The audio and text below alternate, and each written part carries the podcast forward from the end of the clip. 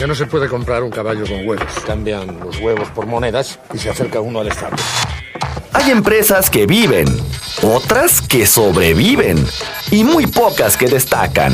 Todo depende de las decisiones que tomes como líder. Así que necesita una garantía para cubrir la posibilidad de que yo no cumpla mi parte del trato.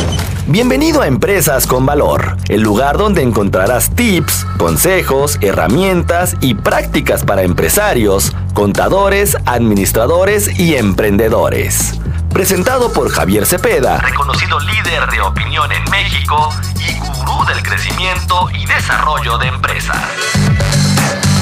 Empresas con valor.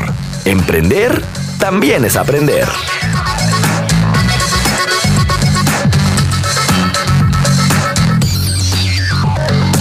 Hay problema. No hay problema. ¿Cuál es el problema? Al inicio de este espacio nos acompaña Javier Cepeda, consejero empresarial independiente. ¿Cómo estás, Javier? Hola, Qué Laura. gusto. Qué gusto, nueva cuenta estar aquí con ustedes y con todos los que nos escuchan. Un fuerte abrazo y saludo para todos.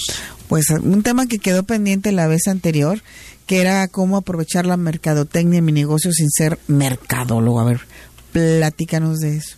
Fíjate que antes de, antes de empezar va a ser muy importante, y esto sí lo tengo que dejar muy en claro, no se trata de dejar a un lado a los mercadólogos que realmente hacen una labor impresionante y que son responsables en muchas ocasiones de los éxitos promocionales de, de las empresas, pero también debemos de entender que sobre todo las microempresas, aquellos empresarios que vamos comenzando, y que tenemos cierta limitante en cuanto al dinero para poder invertir o compramos mercancía o contratamos gente o ponemos publicidad. Entonces, esta parte de la limitante económica y de acciones, pues también de cierta manera este, nos dice qué podemos hacer para aprovechar sin tener que exceder en un gasto.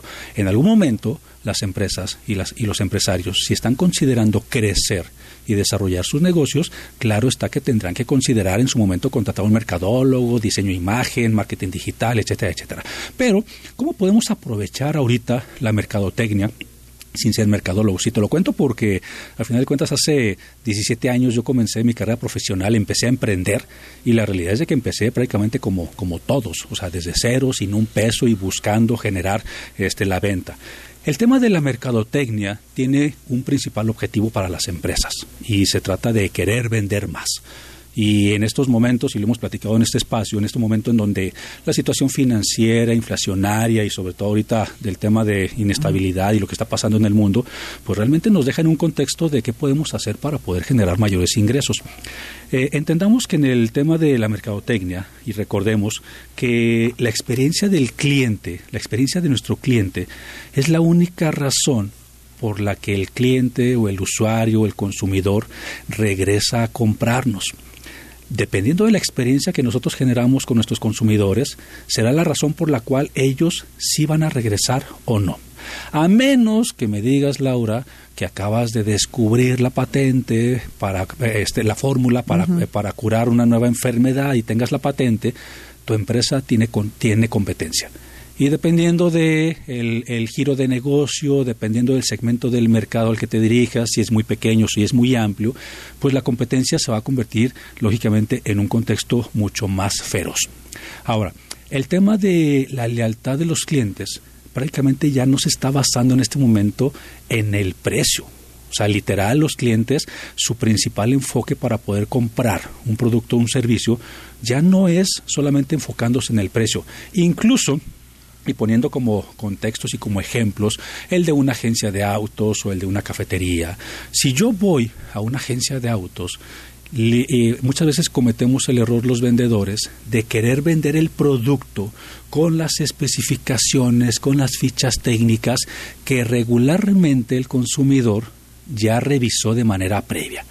Ahorita, por ejemplo, eh, todo lo que pongas en Google, pues prácticamente todo lo vas a encontrar. Entonces, si de repente buscas las características de un vehículo que te llamó la atención, pues prácticamente en Google, en la web, vas a poder encontrar todo ahí. Entonces, muchas veces lo que queremos hacer es llegar al establecimiento a revisar el tema del producto o servicio, pero no para que nos vendan la ficha técnica, sino incluso para ver de qué manera van a mejorar la experiencia de consumo que yo voy a tener. Entonces, en ese, en ese sentido particular, lo que buscamos las, las, las, personas que adquirimos productos o servicios es que nuestra experiencia sea inmejorable.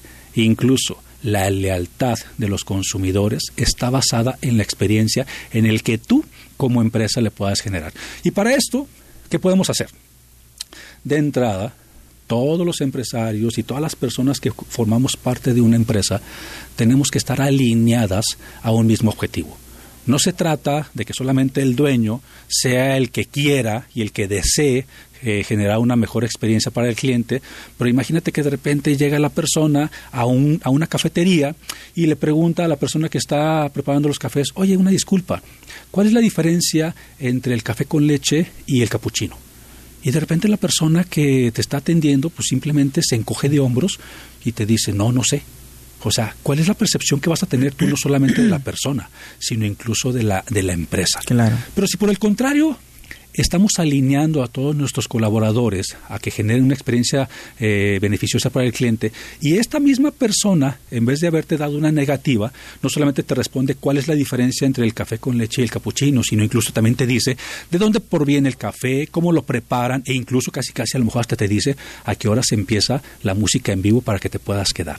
Entonces, de repente, ese tipo de experiencias son las que el consumidor agradece porque hacen un contexto totalmente diferente.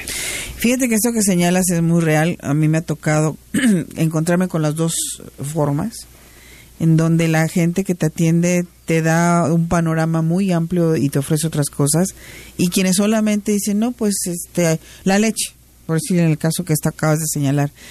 Pero sí es importante entonces en en este caso, o, yo así lo entiendo, el, alinear a todas las personas que tienes dentro de una empresa tiene, que ver con las capacitaciones, tiene que ver con, enseñarles a amar el producto que están ofreciendo?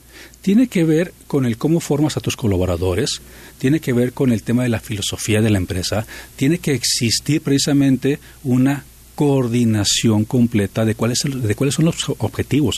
De hecho, eh, ya prácticamente no le, no le prestamos atención a definir lo que es la misión o lo que es la visión de la empresa. Muchas veces las vemos como algo que a un mercadólogo se le, se le ocurrió escribir. ¿Como para qué? ¿Como para qué? ¿Para qué sirve? Exactamente. Y, y realmente, por ejemplo, la visión de una empresa me indica hacia dónde va a ir, en qué tiempo, o sea, prácticamente cuáles son los objetivos.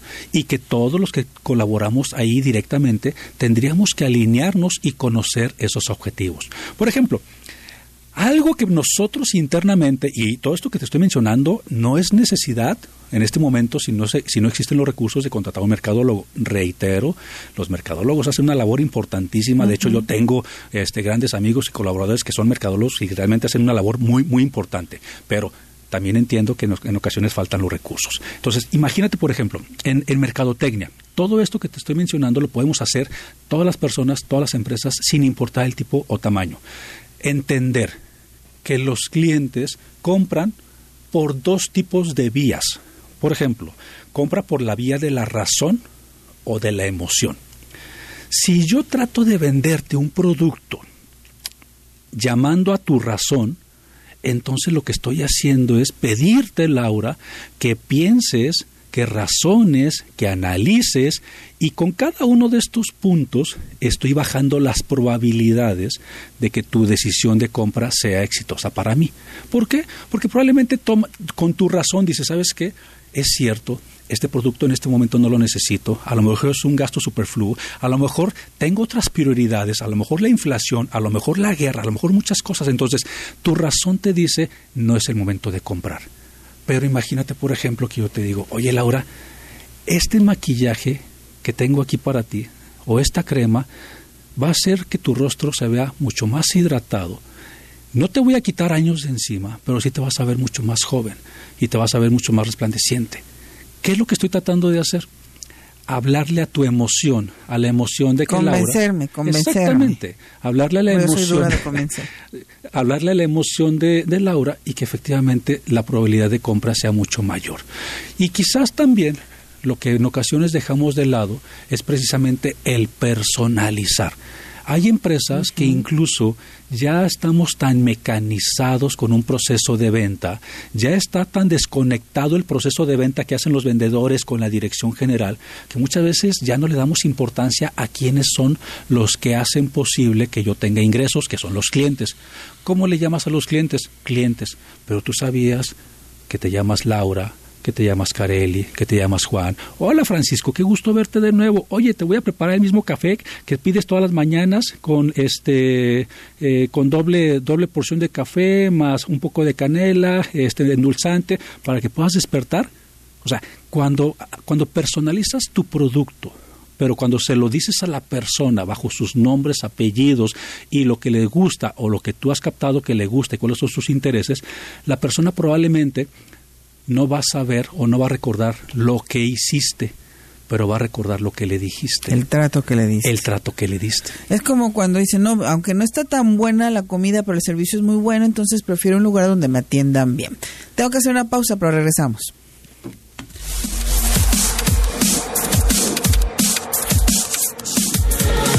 Escucha, siente, disfruta. Zona 3, información y música Solo me pide un módico interés lógico, pongamos que un 10%. Eso sí, él arriesga su oro y yo no arriesgo nada. Así que necesita una garantía para cubrir la posibilidad de que yo no cumpla mi parte del trato. Pienso, luego insisto. El camino del empresario siempre presenta sus piedritas y el éxito viene de la constancia. Esto fue Empresas con Valor, el lugar donde encuentras tips, consejos, herramientas y prácticas para empresarios, contadores, administradores y emprendedores. Presentado por Javier Cepeda, reconocido líder de opinión en México y gurú del crecimiento y desarrollo de empresas. Empresas con Valor. Emprender también es aprender. También es aprender.